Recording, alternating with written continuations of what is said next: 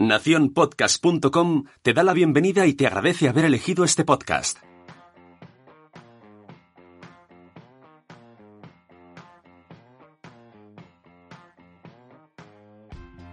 Hola, soy Sara Traver. y yo Begoña Prats. Bienvenidos a Mesa para Dos, un programa sobre alimentación infantil y crianza en el que quitamos drama y ponemos humor a todas esas cosas que a todos nos pasan en el día a día con nuestros hijos. Pero que tanto nos cuesta admitir y compartir. No tenemos estrellas Michelin, Bueno, todavía. pero os aseguramos un rato de lo más agradable. ¡Empezamos!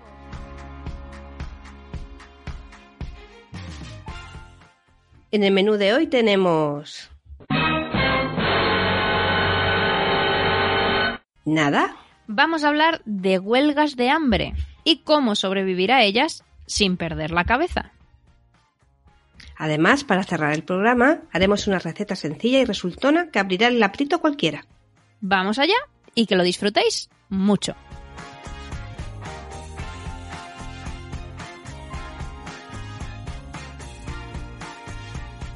Bueno, pues hoy en, en nuestro tema principal vamos a hablar de huelgas de hambre, que es algo que seguro que todos habéis vivido en alguna ocasión y que, y que tanto nos preocupa. exacto, que genera mucha preocupación, mucha ansiedad. Bueno, Sara, ¿y qué son las huelgas de hambre? Pues las huelgas de hambre son estos momentos en los que nuestro hijo no es que coma poco o coma mal, entre comillas mal, sino que directamente deja de comer por completo. Y es algo que, imaginaos, ¿no? Si habéis pasado por una de estas, sabéis a qué me refiero y lo mal, lo mal que se pasa, porque automáticamente nos empiezan a saltar pensamientos complicados. ¿Y, y en qué se diferencian de la falta de interés o de apetito? Pues mira, se diferencian em, porque cuando un bebé está, un bebé, un niño, ¿vale? Está con falta de interés o con falta de apetito, es algo que fluctúa, ¿no? Pues esto me interesa, esto no me interesa, ahora me apetece, ahora no me apetece, esto me gusta, esto no. Pero cuando un niño está pasando por una huelga de hambre eh, y las hay un poco difíciles, eh, Complicadas. sí, em, da igual lo que le ofrezcas. Le pueden pirrar las fresas que le ofreces fresas y, y, no le interesan en absoluto, de ninguna de las maneras. Porque está en una etapa que directamente no quiero comer. Claro, sí, sí, o sea, es. O sea, decimos huelga de hambre porque es que directamente deja de comer. O sea, no es que no le interese esto, no le interese el otro, porque la gente lo confunde mucho con no, es que come poquito, o no, es que fíjate, solo come tal cosa, pero no come verduras, solo come proteína. Pero no, no, cuando hablamos de huelga de hambre son periodos que ahora daremos las claves de en qué momentos suelen ocurrir. Puede haber más situaciones, ¿no? Pero en cuáles son las, las más habituales. Orientar un poquito a la familia porque cuando pasa esto crea mucha, mucha ansiedad.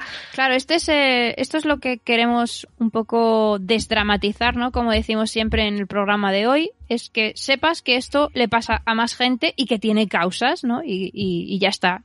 Tiene su origen. Cuando identificas un problema parece que al menos es un poco menos problema, ¿no?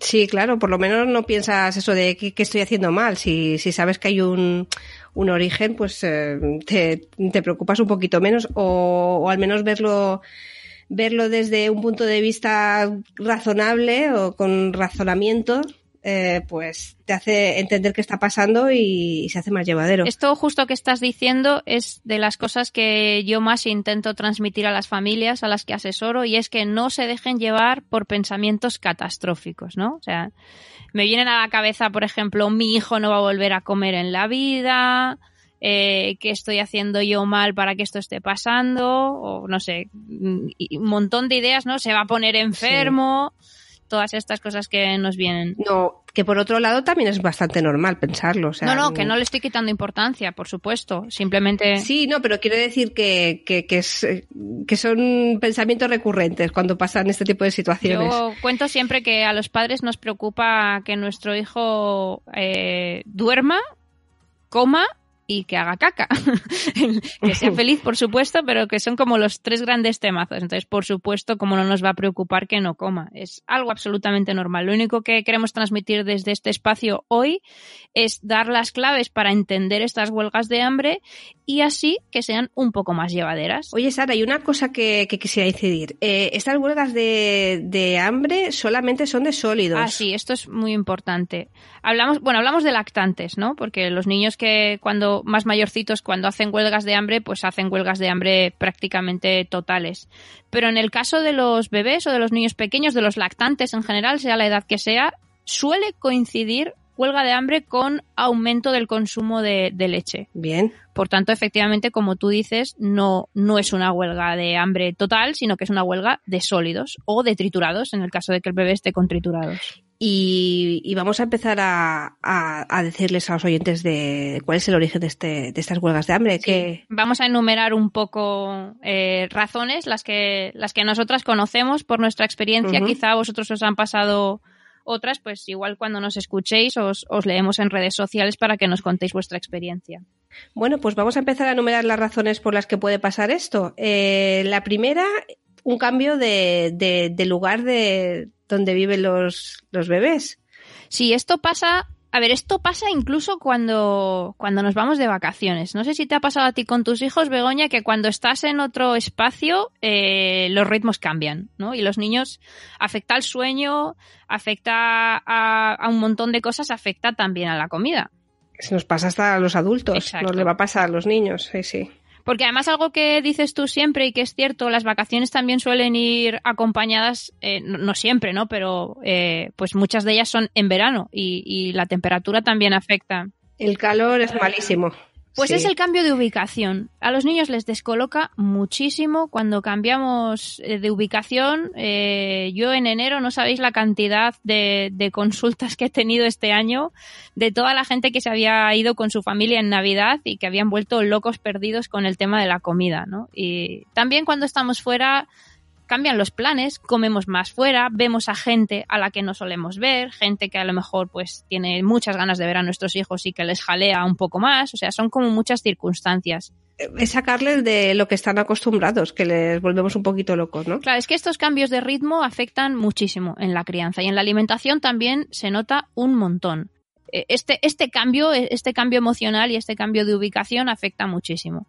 Y luego, si afecta a las vacaciones, ¿cómo no van a afectar las mudanzas? Bueno, las mudanzas es de las huelgas de hambre más complicadas, porque, claro, es que no solo estamos sumando un cambio de ubicación importante, sino que estamos en otro espacio completamente diferente, los padres estamos nerviosos, la casa está patas arriba y esto afecta. también hay un, em, un, ambientillo enrarecido también. Totalmente. O sea, es que, bueno, se dice, no sé si habéis oído alguna vez que mudarse está a la altura, a la misma altura de estrés que divorciarse. o sea, esto es algo que, que sí. No, no, o sea, yo que me he mudado muchas veces en la vida y, y las que me quedan. y soy calva. y que me he divorciado otras tantas. no, no me he divorciado nunca. Eh, pero me he mudado muchas veces y, y afecta mucho al ánimo. Es difícil cómo no les va a afectar a ellos también. Y además es que esto a veces va acompañado de cambio de escuela infantil, de cambio de cole, de un montón de cosas. Eh, de dejar a personas con las que se sentían seguros y esto afecta a todo. Eso me lleva al segundo punto, el cambio de cuidador. Es peor si es el cuidador principal. sí, sí. sí. Esto cuando están con mamá o con papá en casa y se incorporan a la escuela infantil, eh, aquí pasan también por un periodo difícil. Y puede ocurrir cuando es el cambio de cuidador principal, incluso esta sí es, es peleaguda, que hagan huelga total, ¿vale? Por ejemplo, que esté con mamá durante los primeros cuatro meses, está a teta, y cuando se incorpora a la escuela infantil puede pasar un día, dos días en los que no, no admita ni siquiera vasito, ni biberón, ni tomar la leche de ninguna de las maneras. Por supuesto, nada de triturados, nada de sólidos. Esta yo creo que es especialmente estresante porque al, al cambio, al cambio que, que, sufre el bebé se le tiene que añadir el cambio que sufre eh, los padres y, bueno, en el caso que conocemos, principalmente hablo de la madre por, lo, por, la, por la parte que me toca, eh, que tú estás con un estrés añadido de, de la separación de, de, tu hijo y si encima... Sí, tu, tu propia separación, eh, de, o sea, tu propio, tus propias emociones, sí. ¿no? Sumadas a, al tema de, de, que no está comiendo. Claro, es una etapa un poquito complicada, bueno, bastante complicada. La incorporación al trabajo es un, mira, casi es que es otro, otro capítulo entero para hablar y todas las implicaciones que tiene en la alimentación, en la lactancia, pero bueno, que sepáis que es normal, que se pasa, ¿vale? Esto es súper importante. Eh, los bebés, pues por encima de todo, son seres con un instinto de supervivencia brutal y que acaban bebiendo leche, que acaban volviendo a comer. Así que lo importante es que os centréis en vuestras emociones y en también cuidaros emocionalmente porque es una etapa complicada. Y puede pasar igual cuando se incorporan o cuando está con los abuelos y cambia la escuela infantil o cuando está con mamá y empieza a ir con los abuelos. O sea, esto... Grandes cambios. Eso es, cambios, cambios de cuidador en cualquier sentido. Sí. Eh, me lleva todo esto, cuando has dicho grandes cambios, al punto 3, que es, por ejemplo, la salida de los dientes, que también puede provocar los, una buena huelga. Los dientes. Los dientes. Los dientes. Eh, ¿no, ¿no, te ha pasado a ti que, que, además los dientes son como durante una etapa de, de la crianza los culpables de todo? sí. Tiene la caca blanda, los dientes. Tiene la caca dura, los dientes. Duerme sí, mucho, los dientes. Estaba, duerme poco. Estaba veando mucho, es que no sé qué, las cacas son de aquella... Ah, sí, sí, sí. Afecta a todo, bueno, afecta también a la alimentación. Puede afectar a la lactancia también, eh, porque claro, están con dolor, la salida de los dientes incluso puede llegar a, a que se les vaya un poco el dolor hacia la zona del oído y esto con la succión, con la masticación, empeora. Eh, y que no les apetece, que cuando están molestos es que, vamos, yo, pues obviamente igual. Pues imagínate comer con dolor de muelas, claro, pues eso. Claro. O sea, si alguno ha ido al dentista y luego, pues no nos apetece prácticamente nada, ¿no? Pues imaginas cuando te están saliendo todos los dientes de golpe, como les pasa a ellos a veces, o que se pasan, porque el problema con los brotes de dientes es que desde que empiezan a tener dolor hasta que rompe la encía, te pueden pasar dos semanas, tres semanas. Y claro, pues esa molestia está ahí. Podéis ayudarle siempre que consideréis, cuando descartéis el resto de motivos ¿no? que estamos diciendo y digáis, bueno, pues puede que sea por dientes, masajear las encías con una gasa húmeda eh, les ayuda. Uh -huh. Vale, sin ningún experimento, con una gasita simplemente puede fresquita. Sí, una, una gasita fresquita, efectivamente, y luego pues poner a su alcance mordedores, eh, ojo con los mordedores y el congelador, ¿vale? Los mordedores como mucho de la nevera. Eh, claro, esos cambios bruscos de temperatura. Claro, para no dañar sus encías. Y pues eso, ayudarles y paciencia y entender que, jolín, yo no me acuerdo, nadie se acuerda, pero que debe ser un momento fastidiado de la vida cuando... No, es que los bebés mmm, también hay que entender que, que la, la, única manera que, que, saben expresarse para mostrar mmm, su, su tristeza, digamos, o su desazón, pues es eh, haciendo, llorando, por supuesto, pero uh, mostrándose, pues, irritables con, con, con, nosotros, con la comida, con el mundo en general. Claro, todo esto que estamos hablando, nosotras lo estamos centrando en la alimentación, pero, pero sí, y porque es uno, como decía, ¿no? Uno de los tres temas, grandes temas que nos preocupan a los padres. Pero si esto lo vemos más allá y, y nos intentamos salir un poco de la situación, nos daremos cuenta que afecta a todo. No, no afecta solo a la alimentación, lo que pasa que el tema de que no coma es algo que nos traslada inmediatamente a enfermedad, ¿no? Se va a poner enfermo, le va a pasar esto, le va a pasar lo otro, no puede vivir sin comer, entonces por eso es tan, tan, tan estresante. Pero afecta a más planos. Ahora que hablas de enfermedad, eso me lleva al punto 4, que es las enfermedades de cualquier tipo que también pueden incidir sí. en esto esta es la más común, ¿no? Eh, yo siempre que alguien me, me, habla de que no come, digo, ¿qué, ¿qué, ha cambiado? ¿Le notas con mocos? ¿Le notas con tos? Mm, ¿le, ¿Ha tenido ha fiebre? fiebre. Cualquiera. O sea, cualquier enfermedad que, que tengan afecta. Ahora que estamos eh, en invierno, además, el tema de, de las de las enfermedades respiratorias, ¿no? Todo lo que afecta al sistema respiratorio, el exceso de mucosidad. Yo a muchas familias de las que asesoro que están con este problema les mando al fisioterapeuta eh, respiratorio para que les ayude, porque cuando están muy atorados con mocos es que Si es que se ahogan. Fisioterapeuta respiratorio. me acabas de descubrir un mundo. No me digas que no conoces lo del fisioterapeuta respiratorio. Ostras, pues esto es una bomba, ¿eh? Para, eh, es una, eh, una terapia eh, especializada de fisioterapia que, mm, que les ayudan mediante me queda muerta, oye. Les hacen, mm, les mueven la mucosidad a través de masajes, a través, es un poco heavy, ¿vale? Que, o sea, ahí, ahí cuando están muy, muy atorados, no es que el bebé lo pase súper bien, ¿vale? Pero les ayudan a expulsar esa mucosidad. Es que hay niños que se ahogan con los moquetes cuando están muy, muy saturados, no controlan la deglución bien, bebés más pequeños, ¿no?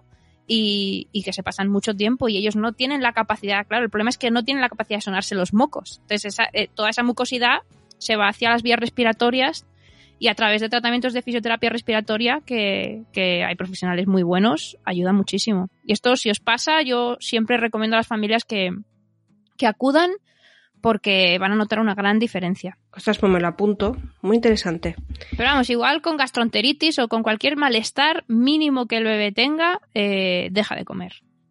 Y no solo cuando están enfermos, cuando hay situaciones emocionales que afectan a la familia, punto 5. ¿Qué pasa? Sí, pues ¿qué nos pasa a nosotros, no? O sea, ¿qué, ¿qué, pasa cuando estás triste? ¿O qué pasa cuando te han dado una mala noticia? ¿O cuando, qué sé yo, mm, rompes con tu pareja, ¿no? Pues... Cuando te divorcias. Claro, yo, yo, lo llamo la dieta del disgusto. No sé si, si, os ha pasado alguna vez, eh, cuando tienes un disgusto importante, pierdes peso, dejas de hmm. comer. Eh, lo que pasa que nosotros decimos, no, claro, es que estoy triste, no me apetece comer. Ellos no es que se sientan tristes porque no comprenden la situación emocional. Imaginaos eh, yo qué sé, una pérdida que ha habido en la familia y tú estás triste y, el ambiente... Perciben que, el, ambiente, el ambiente enradecido, que no hay la misma alegría o que... Sí, que a ti te pasa algo y esto les afecta. Sí, son muy... lo perciben, ¿eh? Estas cosas. Parece que no, incluso aunque estemos sonriendo, ellos perciben que hay ahí... Claro que sí. Algo que no funciona bien yo siempre digo que los niños de palabras todavía saben poco, pero que de emociones saben una barbaridad y hmm. que entienden perfectamente cómo nos sentimos. Por eso es tan importante lo que decimos siempre de eh, eh, plantear el momento de la alimentación siempre desde el, desde el buen ánimo, porque cuando, aunque tú estés sonriendo, si estás con miedo, lo nota. Pues aunque tú estés fingiendo que no te pasa nada, si estás triste, si estás con estrés, si estás con ansiedad, esto está en, en, tu, en, tus movimientos, en, tu, en todo, y el bebé lo percibe y dice, mm, no sé, no, esto no, me apetece. Oye, Sara, mm, mucha gente se está preguntando al oírnos, eh, ¿estas huelgas cuánto duran? Porque no estamos hablando de un día. No, no, a ver, eh, fluctúa mucho, ¿vale? Una huelga te puede ir de dos, tres días a dos, tres semanas o incluso más, ¿eh? con el tema de los dientes. Es verdad que no sé, cuando se alargan tanto, dejan de ser huelgas totales. ¿no? Algo van ingiriendo y como siempre digo, los bebés siempre eh, se van alimentando de leche igualmente.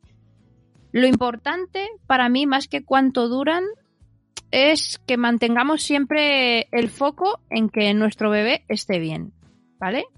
Aunque se alarguen en el tiempo, si nosotros vemos a nuestro bebé con el mismo ánimo de siempre, eh, que está contento, o a nuestro digo bebé, porque nos vamos al bebé siempre, pero pasa igual con niños, eh, que está contento, que su actividad es la de siempre, que se ríe, que se mueve. así?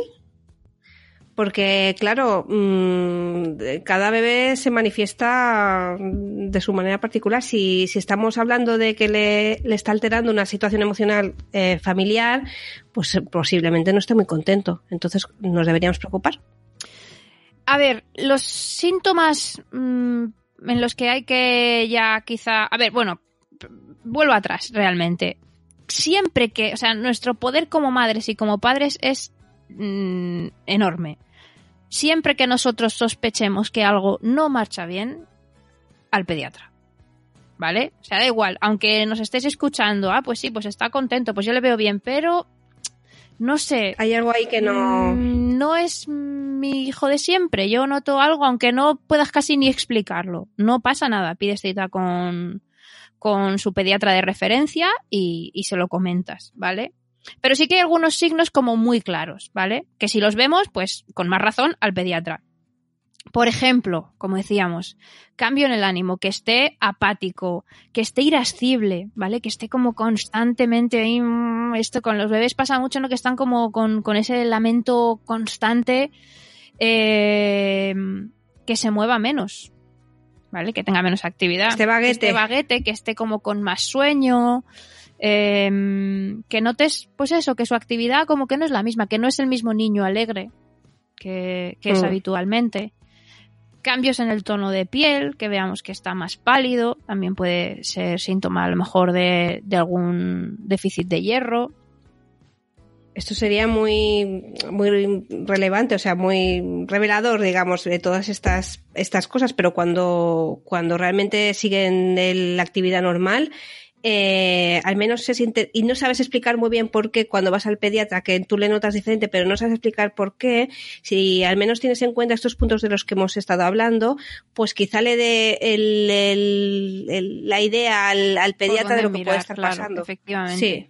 Y bueno, y algo importante ahora que hablamos también de pediatras, eh, yo lo que yo no recomiendo es que caigáis en cosas de estas como el pediasure y cosas así, mm, que, que realmente no. O sea, si el bebé tiene alguna falta de nutrientes, yo qué sé, imaginaos que la huelga de hambre se alarga, algún tipo de anemia ferropénica, pues que le den los suplementos que necesite, pero, pero no, no fórmulas de estas, es que hay algún que otro pediatra como muy dado, ¿no? No es que come poco o tal, pues pum, métele una dosis extra de azúcar o Es que no, no arreglamos nada y realmente. no obligarles, ¿vale? Esta es la mejor forma de que una huelga se alargue y se alargue y se alargue, o sea, que nuestro estrés se dispare y que empecemos a hacer barrabasadas como obligarles a comer o instaurar cosas como mm, es que cuando le he puesto la tele ha empezado a comer, o sea, normalidad absoluta, entender que esto pasa y que no tenemos que hacer nada nada más que dejar que pase. Claro. Pero es complicado, ¿eh? Por lo que has dicho antes, nos volvemos un poco dramáticos y me incluyo yo la no, Te voy primera. a contar una anécdota personal. Eh, yo en una de estas gordas que pasé cuando mi hija era muy pequeña, le ofrecí chocolate. No te digo A ver si- más. por si- por- para que comiera algo. Era como, o sea, Dios mío, no come nada, le voy a dar un trozo de chocolate. Y no se lo comió. Claro, y tú dijiste, ah, era- era- y dije, vale, o sea, no es que no le esté gustando, no es que me tenga que volver loca presentándole las cosas de mil maneras eh, y, y solo las cosas que le gusten o que tenga que distraerla o que tengamos que empezar ahora a comer con poco yo que hasta ahora no lo hemos hecho. Nada de esto, ¿vale? Lo que hay que hacer es entender que es una situación normal del desarrollo y vivirla con naturalidad y con el menor estrés posible. Que no os digo que, que porque yo os cuente que no pasa nada os vayáis a olvidar del tema, que ya, ya lo sé que no, que esto va en, en nuestro carnet de padres. hombre, darle la importancia que tiene y ya está. Bueno, me he quedado. Son muchas cosas. Al final, em, lo mejor que podemos hacer con cualquiera de. Siempre prestando atención a los signos de alerta que hemos dicho, ¿no? Pero. eh, dejar que pasen, dejar que pasen y acompañarles. Ah, y algo muy importante que se nos ha olvidado es el tema de, mm, de que a veces para despertar un poco, luego además con la receta vamos a ayudar con esto, a veces necesitan, sobre todo cuando están enfermos, pasar con- por un menú como semitriturado, ¿vale? O sea, igual, bueno, igual que nosotros, ¿no? Que a lo mejor estás con un catarro y te apetecen más sopitas o, o cosas así más fáciles, calentitas, pues a ellos, a ellos igual. Así que hoy con las recetas vamos a dar una idea, pero que tampoco pasa nada, que si por unos días toma más cremas y que las, pues, pues ya está. Y que las huelgas de hambre, eh, por ejemplo las de enfermedad, empiezan antes de que te enteres que están enfermos y acaban después de que a ti te parezca que ya no están enfermos. O sea que Es que yo estoy, estoy visualizándome la situación vivida por partida doble. Eh, tú no sabes que están con una huelga de hambre y entonces dices, uy, que no se ha comido este calabacín, se lo voy a poner de otra manera, sigue sin comérselo, ay, espérate que la zanahoria tampoco se ha comido, espérate, se lo voy a preparar de otra manera, sigue sin comérselo y tú ya te empieza a caer el sudor y empiezas a, a ponerte nervioso y, y entonces ya empiezas a a atar cabos. O no, a lo- o, o directamente te, te lo coges y te vas directamente al, al pediatra. Hasta que llegas a la conclusión de que es una huelga de hambre. Eh, o sea, Sara, una cosa que, que, que, que es, que es bastante popular, que la debe conocer casi todo el mundo, pero de la que no hemos hablado, es la, la famosa crisis del año. Ah, sí, bueno, esto ya, esto tenemos que dedicarle un, un capítulo entero a todo lo que ocurre, pero sí, sí. em, yo esto no lo catalogo tanto como huelga de hambre, sino que es, entraría dentro del capítulo mm, como menos y de menos cosas, ¿no? Que, que hay, hay un montón de cosas, eh, mu- muchos aspectos físicos y emocionales que afectan también a partir del año decimos te puede tocar con 12, con 14, con 18, con 20, ocurre en algún momento a lo largo del segundo año, pero pero esta esta es peor porque Sí, esta dura esta mucho es- mucho mucho. Estás heavy. Así Sí, que sí. a esto yo creo que dedicaremos un, un capítulo entero porque hay hay mucha mucha tela que cortar al respecto del segundo año de vida en la alimentación.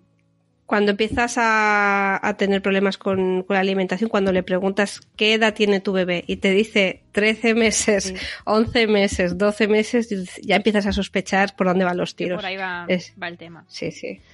Bueno, pues nada. Bueno. A ver si a partir de hoy hemos dado algunas herramientas adicionales para que al menos identifiquen estas huelgas, ¿no? Y las vivan con, con un poco menos de estrés. No hay nada como comprender las cosas para, para quitarle un poco de importancia. Pues vamos con las dudas que nos habéis dejado en History sobre este tema. En el consultorio.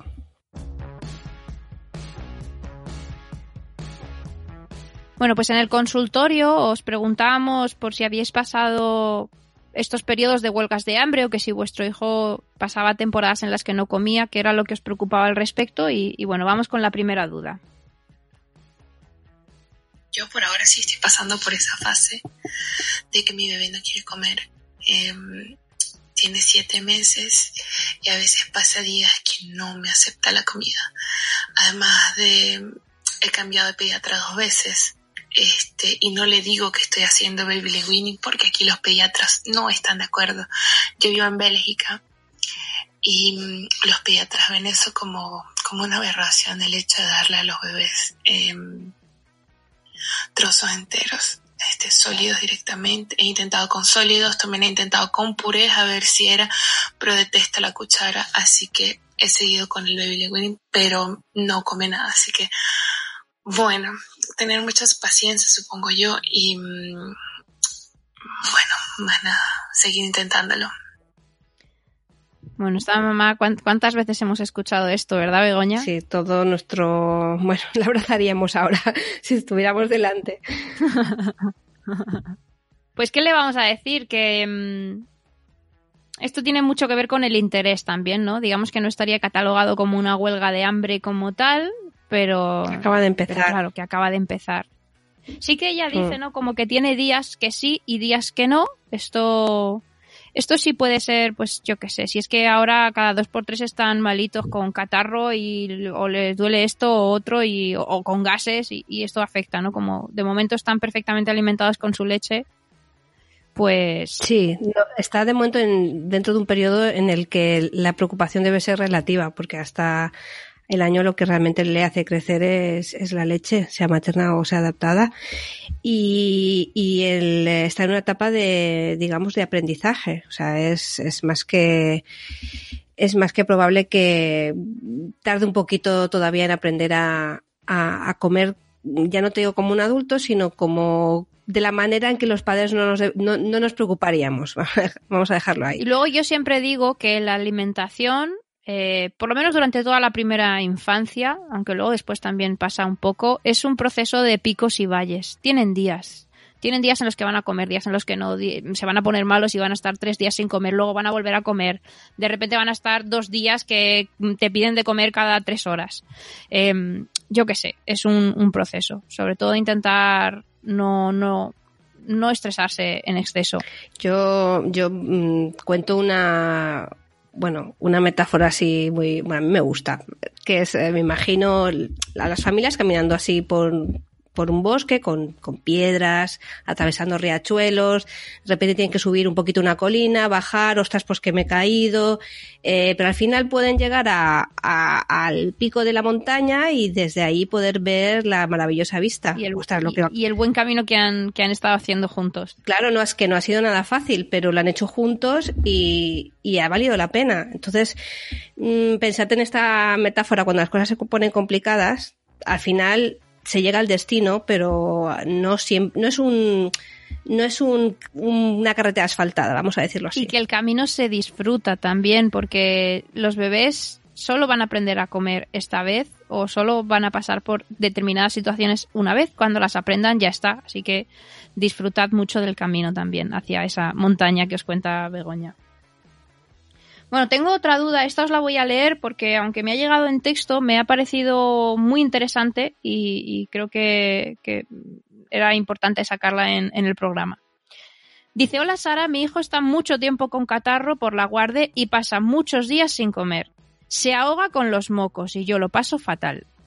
Bueno, esto es tal cual, tal cual os lo estaba contando antes, ¿no? Cuando hemos estado hablando del tema del fisio respiratorio. Es que esto de los mocos es una faena, ¿eh? Cuando son tan pequeñitos. Madre mía. Sí, sí. Es que no me estoy acordando de algo que leí en el periódico hace poco precisamente al, respecto de, un bebé que sabía que sabía, bueno, que tenía problemas para respirar y simplemente era que, tenía un, no, él no lo puede expresar y tenía un taponcito de moco y no, Wow, pobre. Sí, pobrecito. Hay que, hay que vigilar eso.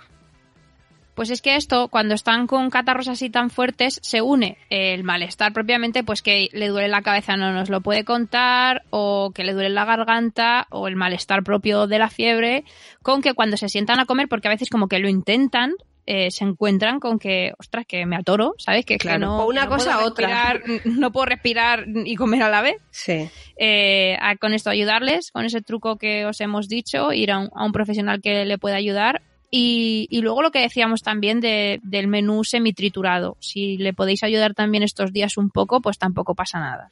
Es complicado, ¿eh? Las escuelas infantiles. Yo recuerdo cuando fueron los míos que, o sea, creo que nunca, nunca se han puesto tan enfermos en, su vida. Lo cogieron todo y constantemente. y algo que no cuentan, que tú que me conoces personalmente lo sabes, bueno, y a ti también te ha pasado, que se habla a veces de las enfermedades de los niños, pero no se habla de las enfermedades de los padres. O sea, Dios mío, el primero y el segundo año de escuela infantil te quieres morir. Sí, sí, sí. O sea, por este, yo porque tenía pase la varicela de pequeña, pero si no también pillo. no sé, yo me, lo he cogido todo, o sea, todo lo ha habido y por haber, todo. En fin. Bueno, pues vamos a cerrar el consultorio por hoy y vamos a irnos con, con la receta.